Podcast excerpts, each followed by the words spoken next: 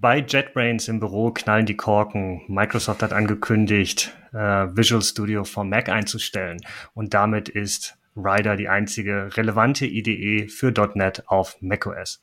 Damit hinterlässt Microsoft relativ viele Enttäuschungen in der .NET Community und einen Scherbenhaufen zumindest für Mobile Developer. Doch wie kommt es dazu und was ist eigentlich los bei C Sharp und .NET? Darum geht es in dieser Folge des To-Do Developer Podcast. Und damit herzlich willkommen zu einer neuen Folge. Bevor wir ins Thema einsteigen, möchten wir uns aber noch ganz lieb bedanken bei allen, die uns äh, für die letzte Folge, die ging es um Terraforms, Lizenzänderungen und auch ein bisschen Ärger in der Open Source Welt, äh, einen Kaffee ausgegeben haben. Und zwar ist das einmal Kevin, der hat uns vier Kaffee spendiert. Und einmal der liebe Christian, da haben wir uns ganz besonders drüber gefreut. Vielen Dank für zwei Kaffee an dieser Stelle. Außerdem kleiner Rückblick nochmal auf die letzte Folge. Wir hatten ja schon darüber gesprochen, dass wir eine kleine Umfrage gemacht hatten zu dem Thema Nebenprojekte. Und die Umfrage ist jetzt geschlossen. Wir, 64 Leute haben sich zurückgemeldet zum Thema, haben sie ein eigenes Nebenprojekt oder nicht. Und tatsächlich sind es 80 Prozent unserer Zuhörerinnen und Zuhörer, die dort abgestimmt haben, die an privaten Nebenprojekten arbeiten, ganz egal welcher Natur. Finden wir natürlich super spannend und finden wir halt auch super wichtig, weil ich glaube, Nebenprojekte neben der Arbeit, egal ob es jetzt technische Projekte sind, an denen man Software entwickelt oder ob es halt eigene Hobbyprojekte sind. Ich weiß, äh, du Robin Manuel, du bastelst auch ganz viel im Homeoffice, so Home Automation und äh, optimierst da dein Setup. Egal welches Projekt, solche Side-Projects sind, glaube ich, super wichtig, um sich auch einfach weiterzuentwickeln und nicht stehen zu bleiben. Damit lass uns ins Thema einsteigen und das Thema ist das ganze .NET-Ökosystem, insbesondere jetzt, wo wir gesehen haben, dass Microsoft da noch mal ein bisschen aufräumt. Da sind wir in der Community tatsächlich vielleicht auch aus der Vergangenheit ein bisschen leid gewohnt und jetzt äh, Visual Studio äh, für Mac, welches im nächsten Jahr eingestellt wird. Wie ist es dazu gekommen? Ja, wie es dazu so richtig gekommen ist, weiß keiner. Aber ähm, auf jeden Fall ist es eine große. Ich weiß ja gar nicht, ich weiß auch gar nicht, ob es eine Enttäuschung ist, weil das war fast schon wie so zu erwarten. Aber wir wollten eigentlich so ein bisschen drüber sprechen, so wie, ey, was ist denn überhaupt los bei .NET und irgendwie Microsoft und der Community und so weiter. Ähm, aber vielleicht machen wir noch mal, ähm, bevor wir über Visual Studio vom Mac jetzt genau diese Abkündigung sprechen, mal ganz, einen kurz, ganz kurz einen Schritt zurück und holen mal irgendwie alle ab, die hier äh, zuhören. Was ist denn überhaupt .NET, Malte? .NET, ich meine, wir beide haben damit viele Jahre Erfahrung. .NET ist ein Cross-Plattform-Entwicklungsframework, welches ursprünglich von Microsoft entwickelt wurde, am Anfang nur für Windows und dann auf immer mehr Plattformen ausgedehnt, teilweise über die Integration von Open Source Projekten. Und .NET unterstützt verschiedene Entwicklungssprachen. Die populärste ist C Sharp, mittlerweile eine extrem populäre Sprache in allen möglichen Bereichen, Desktop-Entwicklung, Mobile-Entwicklung, natürlich auch äh, serverseitig für Webservice extrem äh, beliebt mittlerweile. Und ähm, das Ganze setzt halt auf dem .NET Framework beziehungsweise .NET Core auf. Und im Laufe der Zeit hat sich daraus ähm, ein immer größeres Ökosystem entwickelt, immer getrieben durch Microsoft, aber natürlich in enger Zusammenarbeit auch mit der Community und ganz vielen Community-Projekten. Und da kommen wir später auch nochmal drauf zurück, wenn wir darüber reden, was passiert gerade in der Community, weil natürlich über die letzten Jahre und das auch bewusst von Microsoft äh, in diese Richtung gelenkt, immer mehr aus der Community in dieses Ökosystem reinkommt. Und gerade in der Softwareentwicklung wissen wir, umso breiter die Nutzerbasis, umso breiter das Ökosystem ist und die Leute, ähm, die darauf entwickeln, wirklich auch etwas zurückgeben, umso besser wird der Support, umso mehr kann man mit einer Plattform machen. Und als wir mit .NET angefangen haben, war es primär eine Entwicklungsplattform für Windows Desktop Applikationen und Web Applikationen gehostet auf Windows. Mittlerweile ist es so viel mehr und da hat natürlich die Community einen ganz großen Teil drin gehabt.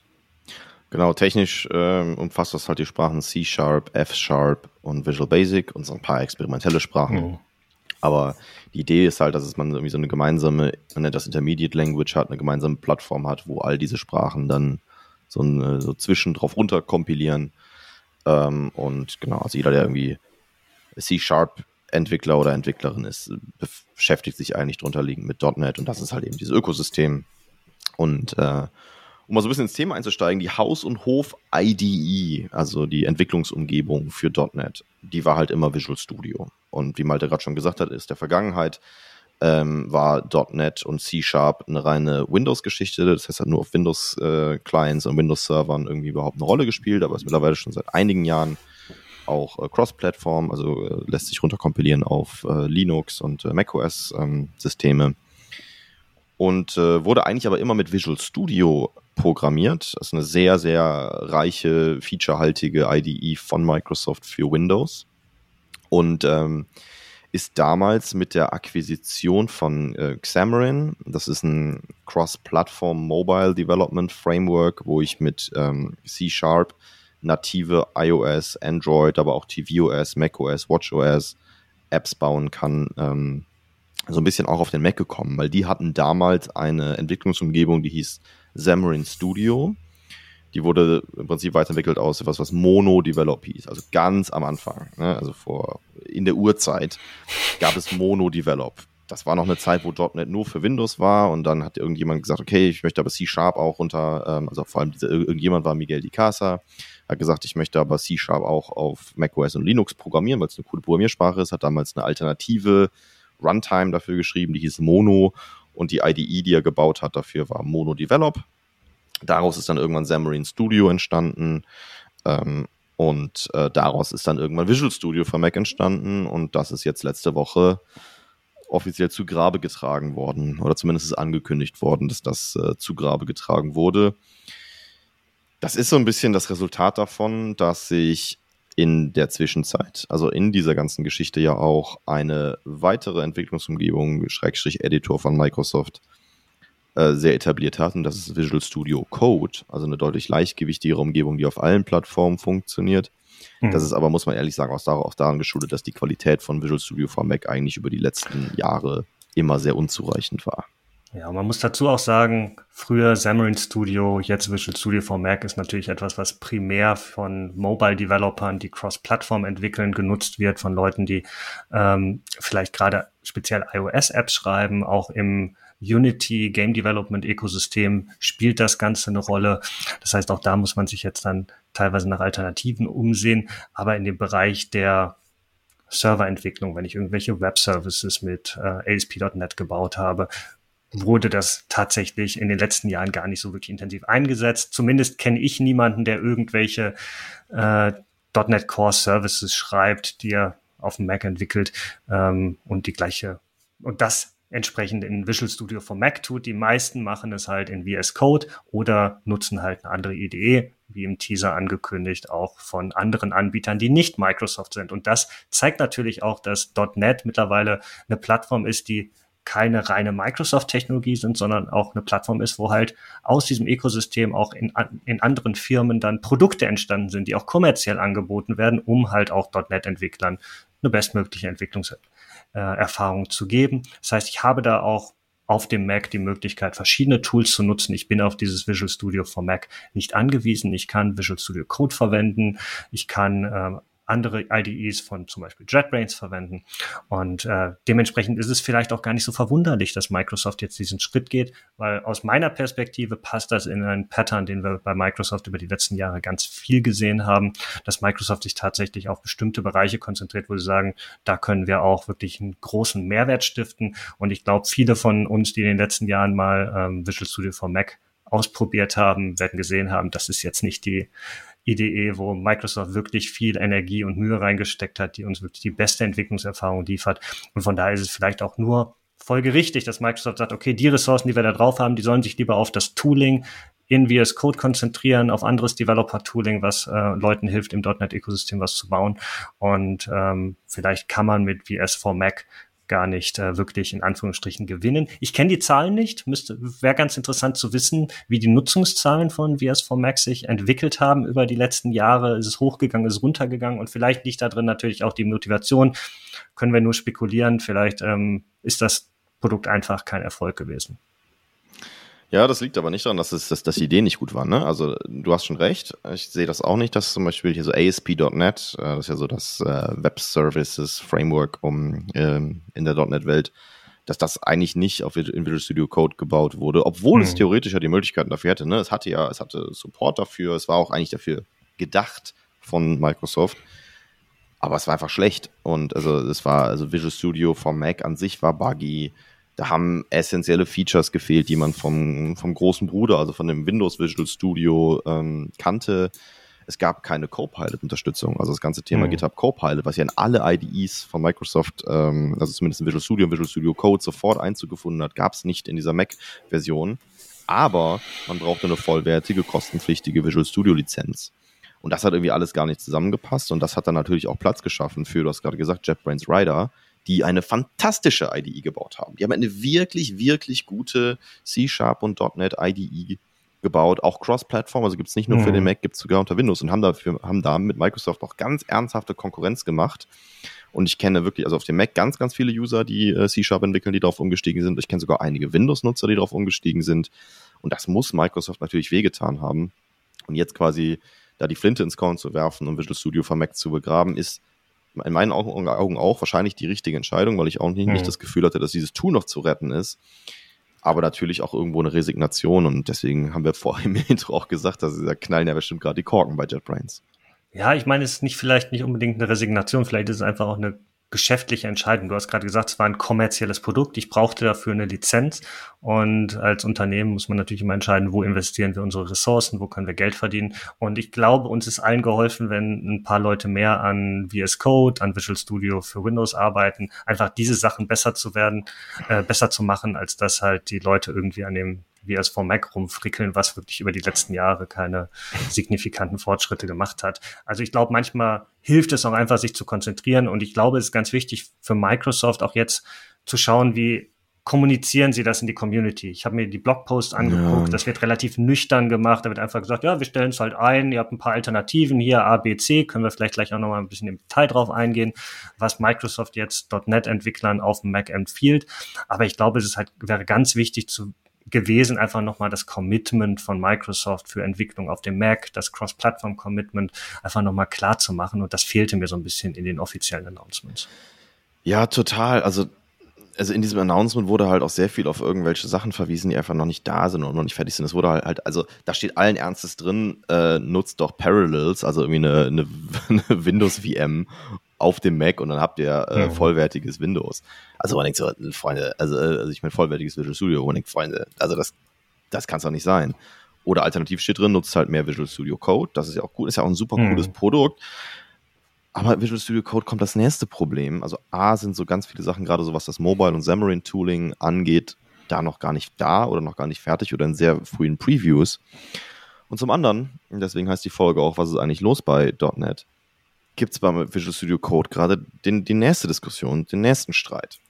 Und zwar ist es so, dass Microsoft da seit langem immer wieder vorgeworfen wird, dass sie aus, also dass sie ähm, ja ihre eigenen wirtschaftlichen Interessen so ein bisschen über die der Community und der .NET äh, Foundation stellen.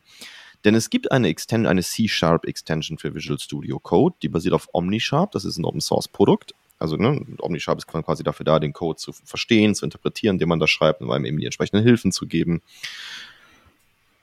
Das ist aber auch nicht so eine richtig gute Experience. Also ähm, das macht nicht wirklich Spaß, mit Visual Studio Code äh, C-Sharp und .NET zu schreiben. Man muss die IDE häufig irgendwie neu starten, damit ähm, diese Omni-Sharp Extension, also dieses also ne, ist eine offizielle Microsoft äh, C-Sharp Extension für Visual Studio Code, damit die neue Dateien erkennt die stürzt manchmal ab, die hat, die hängt sich manchmal auf, die hat ganz viele Features nicht, die macht manchmal dumme Vorschläge. Und jetzt wird Microsoft schon seit vielen Jahren vorgeworfen, dass sie das absichtlich, die Qualität von dieser Erweiterung, für also dieser kostenlosen Erweiterung, für das kostenlose Visual Studio Code, dass sie diese Qualität absichtlich zurückhalten oder niedrig halten, um Aufmerksamkeit auf ihre kostenpflichtigen Angebote, nämlich die Visual Studio, also die vollwertigen Visual Studio Lizenzen zu lenken. Und das wurde halt immer so gemunkelt, das kann man natürlich irgendwie nicht nachweisen. Und jetzt hat das natürlich irgendwie einen leicht bitteren Beigeschmack, dass vor einigen ja, Wochen eine neue C-Sharp-Extension für Visual Studio Code erschienen ist, die zumindest verspricht, sehr gut zu sein, die auch auf OmniSharp basiert, also ne, die sich dieses Open Source Tool nimmt, aber da oben drauf ganz, ganz viele Funktionen jetzt ankündigt, die eigentlich früher Visual Studio vorenthalten waren. Man kann jetzt, also ne, wer ein bisschen tiefer in der Welt ist, man kann jetzt ordentlich mit Solutions umgehen. Es wird, es gibt ähm, intelligentes Intelligence, was mir auch vielleicht vorschlägt, was der möglichst wahrscheinlichste Ausgang meiner Zeile ist und so weiter. Also es gibt schon deutlich, deutlich bessere Features und ich habe mir eine Preview runtergeladen und es ist auch deutlich stabiler und, und es macht deutlich mehr Spaß. Aber wenn ich diese Erweiterung, diese Visual Studio Code Extension nutzen möchte, da muss ich Geld bezahlen. Da brauche ich wieder eine vollwertige Visual Studio Subscription.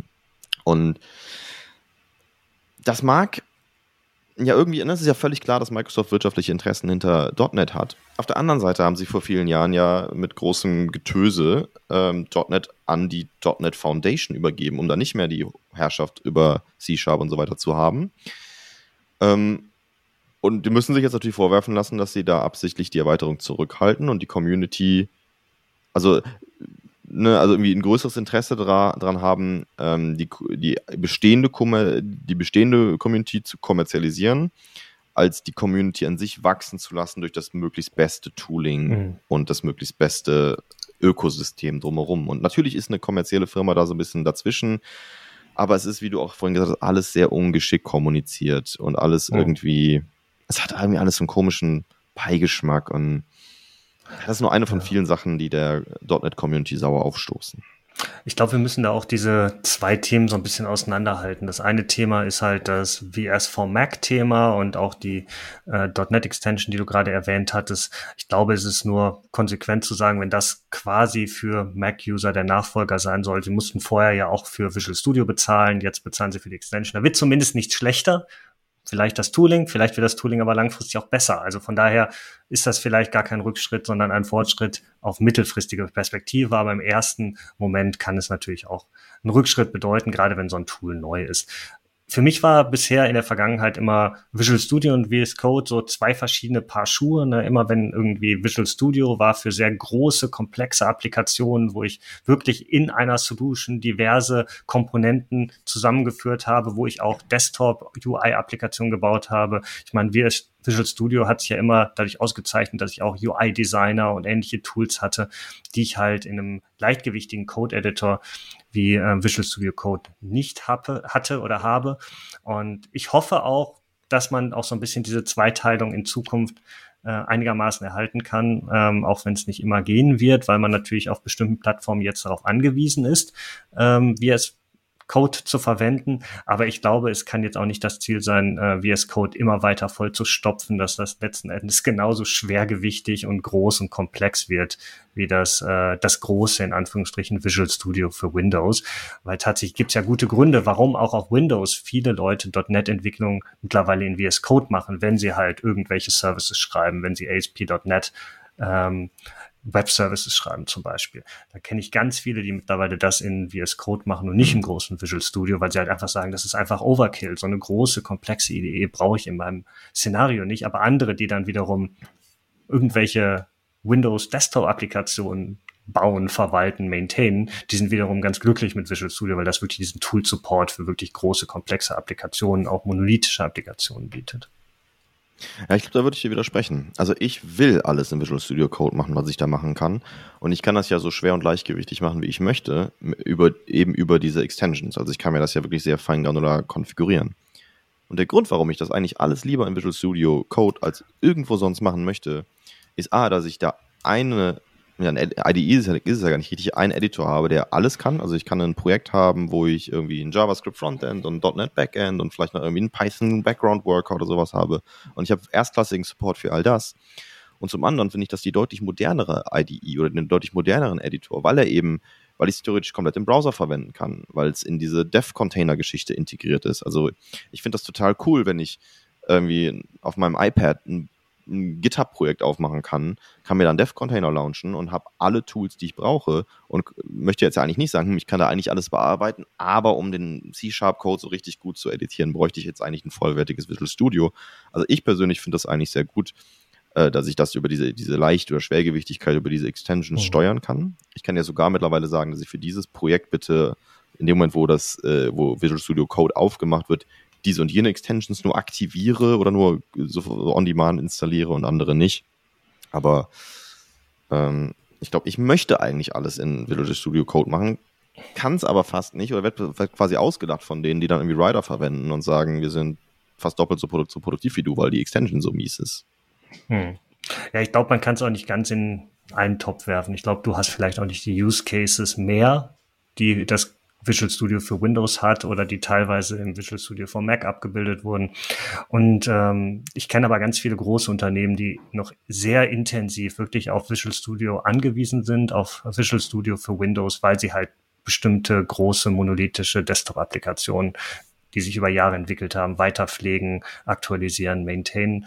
Und da ist natürlich auch VS Code etwas, was in Anführungsstrichen teilweise nicht enterprise ready ist. Also es gibt kein zentrales Policy Management, wo ich als Unternehmen bestimmen kann, wie soll die Entwicklungsumgebung für den Developer aussehen und oh kann das auch entsprechend durchsetzen. Ja, ich meine, du sagst, oh Gott, ich meine, du betrachtest jetzt so dich, aber ich, ich kenne Unternehmen, die haben halt tausend Developer, die halt alle auf dem gleichen Toolset arbeiten sollen und die alle an der gleichen Applikation arbeiten. Ja, stimmt schon. Und ähm, denen will ich halt ein Standard-Setup geben. Und da ist natürlich das Visual Studio super spannend, weil das schon extrem viel mitbringt. Ne? Ich kann den Leuten das Visual Studio hinsetzen und damit können sie eigentlich alles tun. Die müssen jetzt hier nicht einen riesen Katalog von empfohlenen Extensions haben, wo dann vielleicht auch noch die Developer dafür sorgen müssen, dass sie halt aktuell gehalten werden, etc. Mhm. Also ich glaube, es gibt halt auch schon unterschiedliche Use Cases.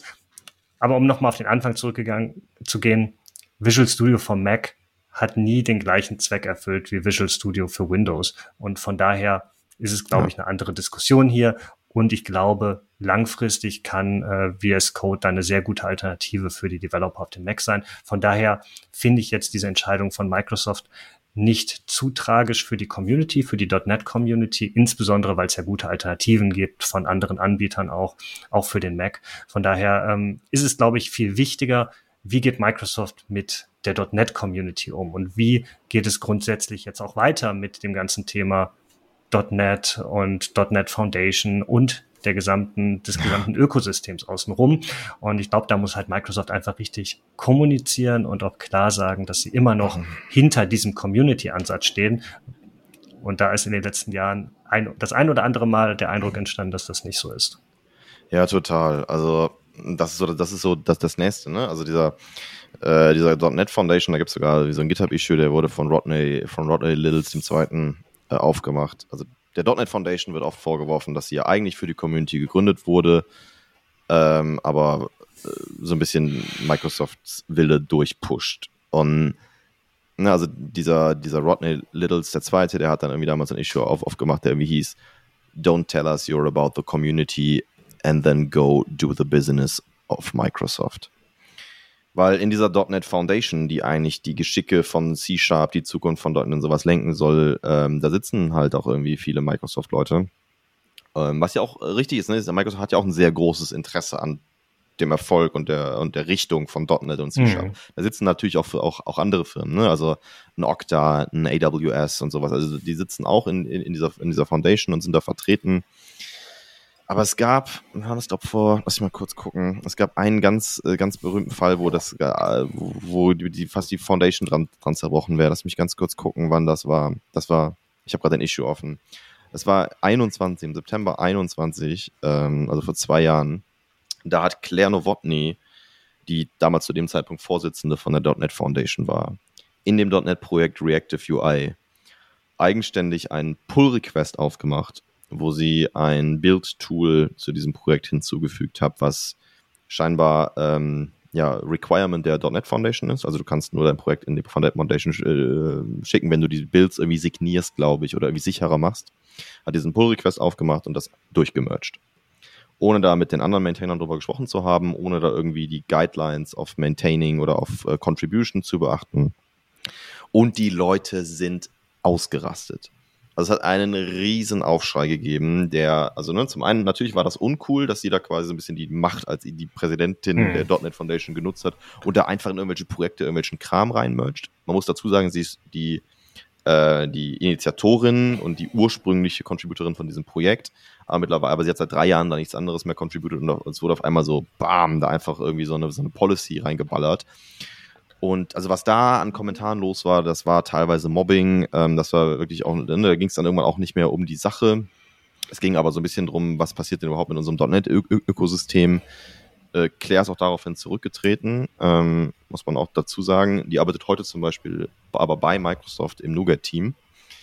Ähm, und ja, ist irgendwie eine schwierige Geschichte gewesen, weil man nicht so richtig, äh, ja, weil man nicht so richtig cool reagiert hat und das einfach auch so ein mhm. bisschen irgendwie offengelegt hat, was in der .NET Foundation falsch läuft, weil da einfach viele Leute wegen einer, ja, im Grunde genommen Kleinigkeit wirklich irre ausgerastet sind. Ja.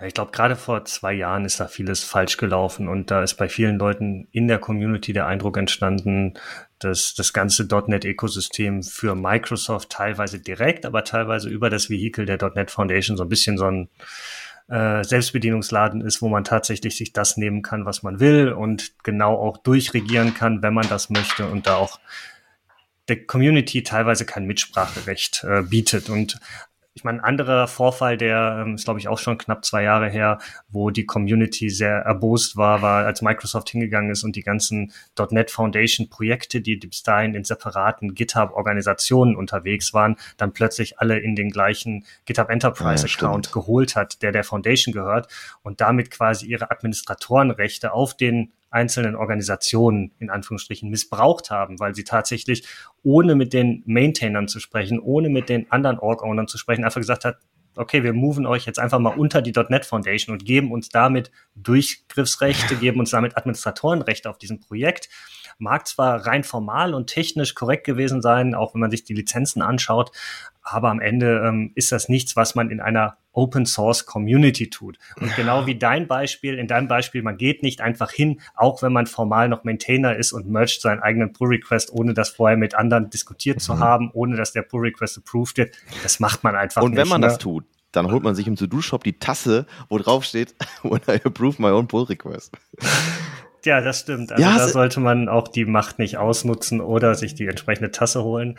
Ähm, aber ich glaube, genau sowas ähm, sollte man äh, nicht tun, insbesondere wenn man selber als Microsoft hingeht und sagt, wir sind eine Community ja. und wir treiben das gemeinsam. Es ist halt wieder, ne, wie du sagst, es ist wahrscheinlich das Richtige, aber es ist so ungeschickt. Und es hat so einen Großkonzerncharakter. Mhm. Und es ist, glaube ich, eh wird, wenn so eine große Firma wie Microsoft das .NET Framework Open Source, da sind eh alle skeptisch. Da wird eh zweimal hingeguckt, ob das, ob die, ob die das ernst meinen mit Open Source und so. Mhm. Und dann, ich glaube, sie bemühen sich. Ich glaube, da, da meint es ja keiner wirklich böse, außer dass vielleicht mit, ne, dass da so eine Extension äh, absichtlich schlecht gehalten wird, aber das kann man nicht belegen. Aber es ist halt so vieles, jetzt auch mit der Kommunikation von, von, von, VS, äh, von VS for Mac, einfach ungeschickt. Und ja, dass das natürlich auch eine sehr aggressive, nicht immer coole Community ist, kommt dazu. Aber ja, ich glaube, die, da, da mangelt es ein bisschen an Kommunikationsskills und Geschicktheit. Und ich finde ich weiß nicht, ich bin so hin und her gerissen. Ich liebe .NET. Die Sprache C-Sharp, das ASP.NET Framework, all die geilen Libraries drumherum. Mhm. Den extrem sauberen und wartbaren Code, den man damit schreiben kann. .NET ist ultra schnell, klein, ist cross-Plattform, ich kann Mobile, Desktop, äh, Web, IoT, Command-Line-Interfaces bauen auf allen Plattformen. Aber die Community ist toxisch, also die muss wirklich schauen, wie sie miteinander umgeht. Ähm, die .NET Foundation ist ein Schoßhündchen von Microsoft, das kann man fast schon nicht anders sagen, trifft teilweise auch fragwürdige Entscheidungen gegen eine Community, die aber auch selber manchmal so aus Prinzip alles hasst und irgendwie scheiße findet, was neu ist. Und es macht so toll die Sprache ist und toll ich dieses Framework mag, irgendwie manchmal keinen Spaß mit der Community zu arbeiten. Mhm. Und da ist Microsoft ein großer Teil von. Aber auch die kann ich manchmal verstehen, dass die auch manchmal sagen, ey Freunde, was wollt ihr eigentlich? Und ja, das ist los bei, bei .NET und das macht mich manchmal ein bisschen traurig, weil ich die Sprache liebe. Das heißt nicht, dass ich morgen irgendwas anderes mache, aber ich glaube, da muss die Community einfach dran wachsen und äh, an sich arbeiten und da muss man sich einfach, glaube ich, ein bisschen freundschaftlicher und mit etwas weniger Hass auch begegnen. Ich meine, es gibt einen eigenen Meme-Kanal nur für .NET-Memes. Den können wir mal unten verlinken. Das, äh, das, ist grandios. Das ist wirklich ultra, ultra witzig. Aber macht sich auch mal schon so ein bisschen über die Geschichte von .NET und die Geschicke der Foundation von Microsoft oder auch der Community-Member lustig. Und mhm. irgendwie würde man sich manchmal wünschen, dass das ein, ein netterer, freundlicher Ort wäre, Code zu schreiben. Ja, und ich glaube, gerade bei diesem Meme-Kanal muss man ein bisschen vorsichtig sein. Die malen, malen dann natürlich den Teufel an die Wand und spekulieren darüber, was Microsoft als nächstes einfällt, nachdem sie VS4 Mac ja. eingestellt haben. Aber in Summe ist halt ähm, das ganze Thema .NET-Ökosystem, insbesondere mit der Sprache C-Sharp, super vielfältig, bietet einem super viele Möglichkeiten und genau die gleichen Gründe, die du gerade genannt hast, ist auch der Grund, warum das immer noch für mich so die Sprache und das Ökosystem der Wahl ist, wenn ich irgendetwas machen möchte. Und wenn wir dafür sorgen können, dass sowohl Microsoft mit der Community besser umgeht, weil es war ja die Idee von Microsoft, das in die Community zu geben, und auf der anderen ja. Seite die Community auch untereinander schafft, ähm, einfach menschlich miteinander umzugehen, dann äh, hilft das, glaube ich, allen. Ähm, ich glaube, wir sollten da auch nicht zu negativ äh, gestimmt sein. Wir sehen, dass da extrem viel auch passiert, auch Positives, ne, was diese ganze Technologielandschaft betrifft. Und ich höre von immer mehr Leuten, die wirklich auch in den letzten Jahren angefangen haben, äh, .NET Services zu entwickeln. Gerade ASP.NET äh, findet immer mehr Zuspruch, insbesondere ja. für, für Web Services. Von daher glaube ich, ist das eine sehr positive Entwicklung und ich hoffe einfach, dass Microsoft es jetzt schafft, mit diesen neuen Extensions zum Beispiel für VS Code auch dort das e, entsprechende Ökosystem auch für alle Developer auch auf dem Mac zu schaffen. Ja. Und ansonsten gibt es gute Alternativen und von daher äh, wird es letzten Endes an der einen Idee eh nicht scheitern. Aber das ist es. Eine Community lebt auch von diesen Alternativen und Microsoft ignoriert wirklich engstirnig die Existenz von JetBrains Rider, ignoriert die Existenz zum Beispiel von Avalonia, was ein alternatives .NET-Framework für Cross-Plattform-Entwicklung ist, was eben nicht aus dem Hause Microsoft stammt. Mhm. Und ich finde, eine Community, da gehört auch einfach dazu, ein fairer Wettkampf und sich einfach auch mal anzuerkennen, dass es den jeweils anderen gibt. Also, wenn du auf einer Microsoft-Konferenz oder wenn du in einem, in einem Visual Studio for Mac Blogpost ernsthaft die Alternative angeboten bekommst, doch eine Windows-VM auf deinem Mac zu installieren, damit du Visual Studio hast, anstatt dass man auch mal sagt, oh, oder ihr guckt euch mal Rider an. Ich weiß nicht, ich finde das halt sehr enterprisey, sehr corporate. Ich kann natürlich verstehen, dass du niemanden zur Konkurrenz schickst, aber am Ende wollen wir doch alle eine, einfach ein, ein, cooles Framework und eine coole Community ja. haben. Und ich finde, da gehört ein bisschen dazu, dass man sich nicht gegen sich ignoriert und dass man einfach gut miteinander umgeht, auch menschlich, auch gerade in den Kommentaren und in den Pull-Requests. Und dann wird das schon. Ja, und alternativ zu äh, der VM auf deinem Mac kannst du natürlich auch immer noch einen Cloud-Service von Microsoft benutzen, um Zugriff auf die Windows-IDs zu bekommen, um das Ganze komplett zu machen. Ähm, nein, aber Spaß beiseite. Ich glaube, die Kommunikation ist extrem wichtig. Wie kommuniziert man das an die Community? Und ich glaube, es muss auch bei Microsoft den Menschen bewusst sein, dass es bei dem ganzen .NET-Ökosystem, da ist es nicht irgendwie eine Produktentscheidung, dann ist es immer etwas, was Einfluss auf das Ökosystem hat und was auch Einfluss auf die .NET Foundation und die Arbeit der Community hat. Und auch wenn man dann sagt, okay, ich habe betrachtet das jetzt rein als Produktentscheidung und das steht ja Microsoft frei, ein kommerzielles Produkt jederzeit einzustellen. Aber ich glaube, in dem Kontext muss man sich halt bewusst sein, dass das halt auch eine Auswirkung hat auf die Community und deswegen ist es wichtig, wie man das kommuniziert. Ein schönes Schlusswort. Wenn euch die Folge gefallen hat, dann lasst uns gerne eine gute Bewertung da. Wir freuen uns auch immer sehr, wenn ihr uns einen Kaffee ausgebt oder wenn ihr zu eurem eigenen Kaffee die passende Nerd-Tasse haben wollt, dann schaut doch gerne in unserem Shop vorbei.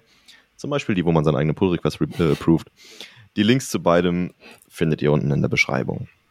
Und wenn ihr eine Meinung zu dem Thema habt, wenn ihr .NET-Entwickler oder Entwicklerin seid, wenn euch irgendwas stört oder wenn ihr vielleicht irgendwas auch gut findet oder wenn ihr vielleicht sagt, hey, das sehe ich ganz anders als die beiden, dann lasst uns auch das gerne wissen. Ähm, wir machen auf Spotify erstmal eine kleine Abstimmung, dass wir so ein bisschen ein Gefühl haben, wer von unserer Hörerschaft programmiert denn überhaupt oder ist denn überhaupt im .NET Framework unterwegs? Und dann könnt ihr natürlich auch wie immer Kommentare da lassen. Das freut uns immer sehr und das würden wir dann auch kommende Folge nochmal aufarbeiten und besprechen.